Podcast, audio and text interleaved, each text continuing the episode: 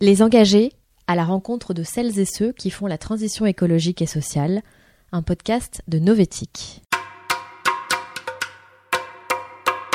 Aujourd'hui, rencontre avec Laurence Toubiana, la cheville ouvrière de l'accord de Paris signé en 2015, un texte qu'elle avait imaginé et préparé plusieurs années auparavant. J'arrive euh, auprès de Laurent Fabius et du gouvernement de François Hollande avec un plan prêt, parce que ben, j'ai beaucoup d'années que j'ai réfléchi, que j'ai vécu Copenhague, que j'ai vu les erreurs manifestes. Donc j'arrive avec quelque chose qui, euh, a été l'accord de Paris. Euh, avec l'idée qu'il faut partir de là où en sont les pays, c'est-à-dire ne pas leur imposer quelque chose qu'ils vont voir toujours comme une intrusion sur le choix de développement qu'ils veulent faire, mais plutôt les amener ensemble vers la perception qu'ils risquent énormément et que leur, euh, leur avenir est sombre s'ils ne s'engagent pas dans une transition écologique et que, en plus, il n'y a pas de croissance économique possible euh, s'il n'y a pas cette transition. Et comment faire pour ça? C'est d'une part faire reconnaître que tous leurs points de vue sont valides. Il faut donc amener euh, tout le monde autour de la table, au moins par palier, et surtout ne jamais penser que la solution des plus grands acteurs va valoir pour le reste de la planète. Ça n'est plus vrai. Et que donc il faut jouer, composer avec cette extraordinaire fragmentation politique mais qu'en même temps, la seule manière de le faire, c'est de faire percevoir à ces pays qui, encore à l'époque, même un an avant Paris, étaient complètement convaincus que le changement climatique, c'était d'abord le problème des pays développés, que eux avaient besoin de continuer leur développement à l'identique, que leur rattrapage était pendant longtemps, et que donc ils ne pouvaient pas s'engager à quelque chose qui leur paraissait être complètement contradictoire, et qu'il est d'ailleurs d'une certaine façon, avec la poursuite du modèle de développement intensif en énergie fossile. Donc beaucoup de travail sur, euh, dans les réunions informelles que j'organise sur, euh, ben, au fond, quels sont les problèmes que vous avez chez vous. Ça a énormément détendu les choses. Donc cet accord de Paris, ça vient des pays, ça ne peut pas venir d'en haut, mais on a besoin d'un objectif global parce que bah, le climat, on l'a tous ensemble. On a besoin d'une perspective à long terme, ce fameux net zéro en 2050, mais il nous faut des choses à court terme et il faut qu'on y aille progressivement. Et ça, c'est toute la structure de l'accord, c'est assez simple il faut que l'accord de Paris, ça devienne la référence pour la Banque mondiale ou le Fonds monétaire international, pour les acteurs économiques, pour les maires des villes. Et je travaille là-dessus avant l'accord, euh, toute l'année 2015, en disant il nous faut quatre piliers, il faut qu'on ait euh, les contributions nationales, c'est-à-dire la décision unilatérale des pays, leurs propositions. Euh, il nous faut un accord des règles, et puis il nous faut un engagement de tous les acteurs économiques et collectivités locales qui disent nous aussi on s'engage sur les mêmes objectifs. Et puis, il nous faut un volet sur euh, redresser la finance internationale. Et je présente ça comme, bah voilà, s'il y a quatre piliers, il faut qu'on remplisse les quatre piliers parce que aucun d'entre eux seuls ne délivre, parce que c'est quelque chose qui est trop compliqué, et puis parce que c'est quelque chose où il faut qu'on chacun croit que c'est très important, que ça va arriver, que c'est possible, hein, puisque évidemment, euh, avant 2015, beaucoup, beaucoup de pays étaient extraordinairement pessimistes sur la capacité d'avoir un accord ou alors tout le monde pensait que ce serait un rapport vraiment minimal au rabais du genre Copenhague. Euh, et, tout le monde a été surpris de là où on est allé. Bon, moi j'en savais rien non plus, hein, jusqu'à la dernière minute, enfin le dernier samedi matin, euh, au moment où on clôt la négociation sur l'accord de l'objectif de long terme, c'est-à-dire ce fameux émission net zéro en 2050, il y a eu des blocages, on a failli passer de l'autre côté. J'invite maintenant la COP à adopter le projet de décision intitulé Accord de Paris. Je regarde la salle. Je vois que la réaction est positive. Je n'entends pas d'objection. L'accord de Paris pour le climat est accepté.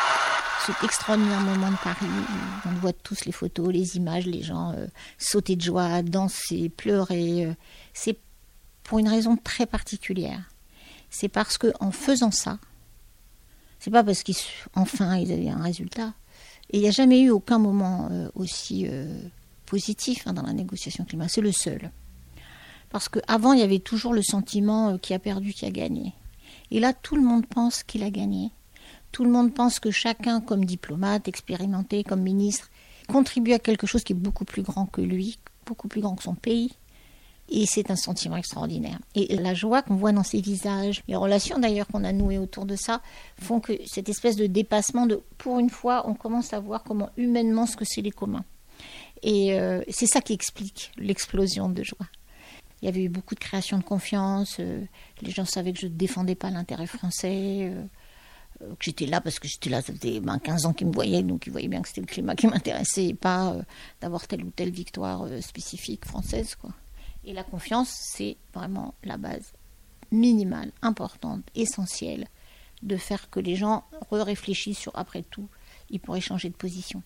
Et je sors de la tribune à un moment, je vais vers les uns et les autres pour euh, les remercier.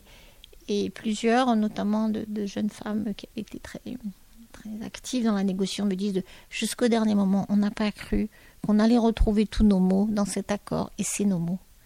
Et je leur ai dit oui, on voit toutes les mains qui sont là. Alors euh, elles sont, c'est reconstruit un peu, c'est structuré, mais donc ça c'est, euh, c'est mon bébé, oui, c'est mon bébé. Et euh, bon, bien sûr, j'en suis fière parce que c'est pas rien il faut que cette COP 26 de Glasgow, qui va commencer donc début novembre, il faut qu'elle réussisse. Parce que les pays qui vont pas jouer le jeu, ils le payeront avec une note portée dans l'histoire, une note de responsabilité absolument phénoménale. Comme le disent tous les gens engagés, euh, si on ne fait rien, si on se contente d'observer, on porte une énorme responsabilité sur les catastrophes qu'on prépare. Donc il faut agir de toute façon. C'est une course contre la montre. On ne sait pas si on va la gagner. Les émissions continuent à augmenter, même si elles augmentent un peu moins vite. On voit la Chine passer d'un côté à l'autre. On ne sait pas où le centre de gravité va s'arrêter. Il y a évidemment l'incroyable mobilisation de l'administration américaine, qui a une équipe de choc là. Et donc, euh, je trouve qu'en en, cinq ans, il y a beaucoup de choses qui se sont engrangées, avec peut-être un sentiment d'urgence qui manque encore, largement et que c'est très bien qu'on avance, c'est très bien qu'il y ait beaucoup d'entreprises, pas toutes, hein, qui prennent des engagements pour la neutralité carbone, qui ne sont pas toujours claires sur comment elles vont y aller. Bon, c'est quand même considérable. Euh, en cinq ans, on ne pouvait pas imaginer qu'on dise, par exemple, bah, les véhicules à essence, c'est fini. Il y a cinq ans, on aurait dit impossible, euh, on va peut-être réduire le trafic aérien il y a cinq ans, on aurait dit impossible. Peut-être qu'on va vraiment partout dans le monde réduire la place de la voiture dans les villes. Tout ça, je dirais, les blocs sont en train de se mettre en place. Et en même temps, on peut être en train de perdre la course contre la montre. Donc c'est une drôle d'impression. Mais euh, c'est le pari de Pascal, de toute façon, on est embarqué. Et puis, ne rien faire serait d'ailleurs euh, irrationnel. Parce que d'abord, chaque action compte, chaque degré compte, euh, chaque étape compte. Je pense que là, le le chemin dans les têtes est fait euh, très largement. Après se pose l'énorme question qui est ce qui se passe dans beaucoup de pays où la pauvreté s'est accrue, où la crise sanitaire euh, fait des dégâts considérables et où pour l'instant on n'a pas encore de financement, d'investissement suffisant pour que euh, cette transition écologique elle se passe partout, parce que ça ne sert à rien si elle se passe en France ou aux États-Unis. C'était Les Engagés, un podcast de Novétique réalisé par Conception Alvarez. Si vous avez aimé ce podcast, n'hésitez pas à le dire et à le partager. Et pour suivre toute l'actualité de l'économie responsable, rendez-vous sur novetic.fr.